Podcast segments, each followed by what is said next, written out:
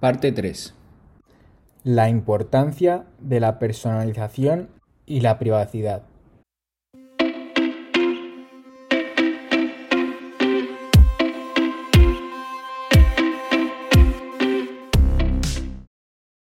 Hay una tecnología que es General Purpose Artificial Intelligence, ¿no? Que al final es, yo creo, un poco a lo que va a atender eh, Alexa y los asistentes de voz, a un aparato que esté, eh, pues, tenga un motor de inteligencia artificial, por llamarlo de alguna manera, detrás, con la que puedas mantener cualquier tipo de conversación, ¿no? Y, pues tú ves eso que lo vayamos a ver en, en, a lo largo de nuestra vida o lo ves todavía muy lejos? La verdad es que es difícil decir porque, porque realmente no, o sea, no, no, sabemos cómo va a evolucionar esto y, lo que sí es verdad, si miras hacia atrás, ¿no? la, eh, la verdad es que eh, en poco tiempo eh, esto ha avanzado muchísimo y la tecnología va muy rápido, ¿no? Entonces, yo creo que, que, cualquier cosa que puedas imaginar realmente es posible y, y seguramente lo veremos.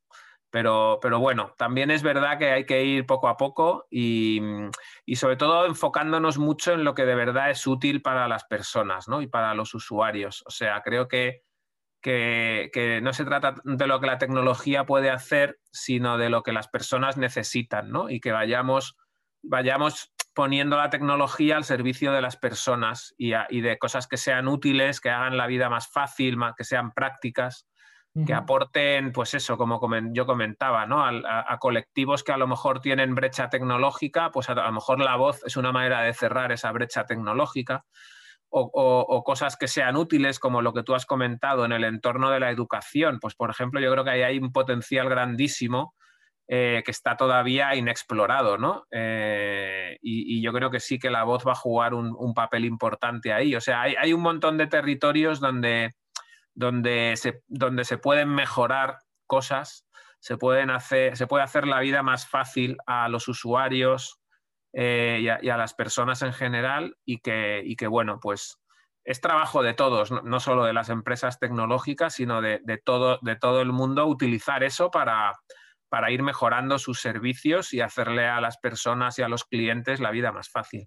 Totalmente. Volviendo, volviendo a, este, a este tema que es muy interesante, añadiendo valor a los usuarios y también a las empresas, ¿no? De alguna manera, Amazon y Alexa se están convirtiendo en una plataforma orquestada, ¿no? Donde podemos ver cómo diferentes empresas van añadiendo eh, a, como servicio o de Alexa, ¿no? Lo van integrando en sus productos, van desarrollando sus propios skills y esto es muy interesante, le da una, una posición muy ventajosa a, a, Amazon, ¿no? Entonces, eh, vosotros, me gustaría preguntarte si vosotros estáis o tenéis pensado monetizar, digamos, eh, estas adiciones a vuestra plataforma de servicios, a el potencial que, tiene Alexa. Hmm.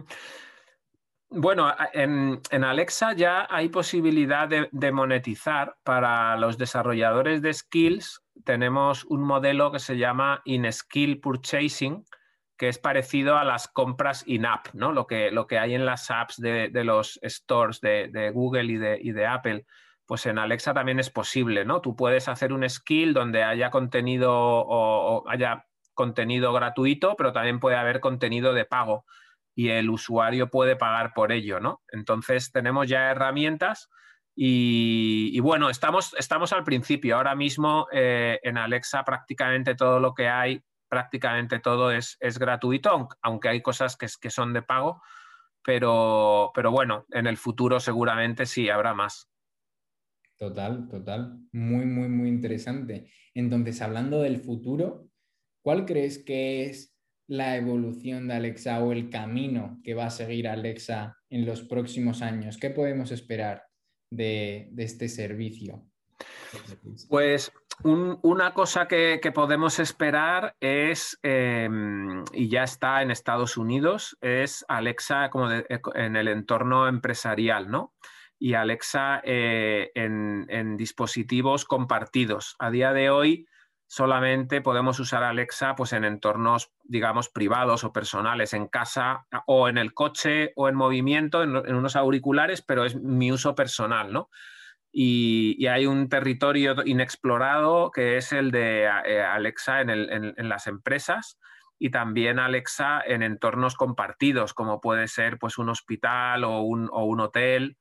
Eh, esto vendrá y, como digo, pues en Estados Unidos ya se está, se está empezando a desplegar, todavía en Europa no, pero, pero esperemos que, no tardará mucho. Y yo creo que, hay un montón de aplicaciones y un montón de, oportunidades, ¿no? Por ejemplo, en España, pues, pues todo lo que tiene que ver, por ejemplo, con el turismo, ¿no? Y aplicaciones de, relacionadas con, con el turismo y con el ocio, pues mm, a mí ya me, bueno, me, han contactado eh, pues algunas empresas y algunos desarrolladores interesados por este tipo de aplicaciones que como digo todavía no se pueden, no se pueden hacer, pero, pero esperemos que pronto sí y yo creo que ahí hay un potencial muy grande en el futuro. Totalmente. Alexa para las empresas. Y me parece algo súper, súper interesante.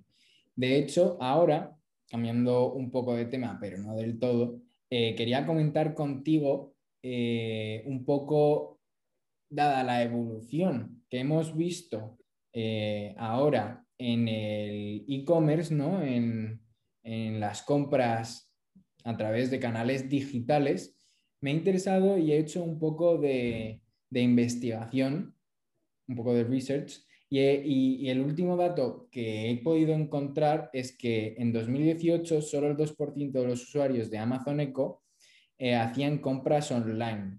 No sé, no sé si tú tienes algún dato sobre cómo ha ido evolucionando esta tendencia en el mundo entero y si piensas que Alexa se va a convertir en una manera fácil de hacer compras eh, por Internet. Hmm. No tengo datos, la verdad, no tengo datos sobre este tema, pero, pero sí, claramente, eh, bueno, es, como todo, ¿no? Eh, a la medida en la, que, en la que va siendo más fácil, pues, pues la gente lo irá haciendo, ¿no? Y, es verdad que, es como lo, lo, que comentábamos antes, ¿no? Hay ocasiones o hay situaciones donde, donde, hombre, depende de lo que vayas a comprar, necesitas verlo en una pantalla, necesitas verlo en tu smartphone, eh, pero hay otras donde a lo mejor si es una compra recurrente o ya sabes lo que quieres, pues que es mucho más fácil pedírselo a Alexa, si estás en la cocina, pues ya se lo pides, ¿no?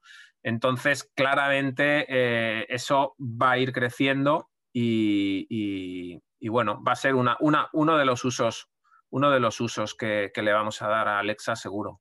Claro, o sea, yo me imagino, como tú bien dices, estar en la cocina y tener una lista de alimentos que compro siempre, ¿no? Todas las semanas y al final los pido a través de Alexa. Alexa me la compra de mis productos habituales y Amazon al final ya te lo trae a casa incluido con, otro de vuestros servicios como Amazon Go, Amazon Fresh, demás. O sea, Exacto.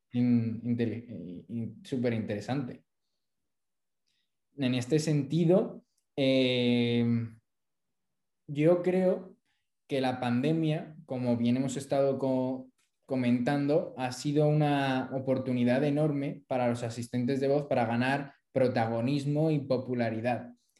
¿Tienes pensado alguna industria que, vamos, que crees que vayamos a empezar a ver más eh, próximamente para, Alex, eh, para Alexa? Mm, quizá lo que hemos comentado antes, ¿no? De, un poco que Alexa salga del, entorno personal y que pueda entrar en otros entornos eh, más compartidos, ¿no? Como el, trabajo que, has comentado antes que hemos hecho con el, Instituto de Empresa, que es como nos hemos conocido, pues en el mundo de la educación o en el mundo, por ejemplo, de los hoteles y del turismo yo creo que ahí hay una gran oportunidad. El, turismo, pues ahora claramente está pasando por un momento complicado, ¿no? Por la crisis que, tenemos enfrente. pero en esos momentos de crisis también puede ser un, buen momento como para reinventarse, ¿no? Y para, utilizar la tecnología eh, eh, para mejorar cosas y transformar cosas. Entonces, yo creo que, la voz puede ser un, ingrediente a utilizar en esa, en esa transformación, ¿no?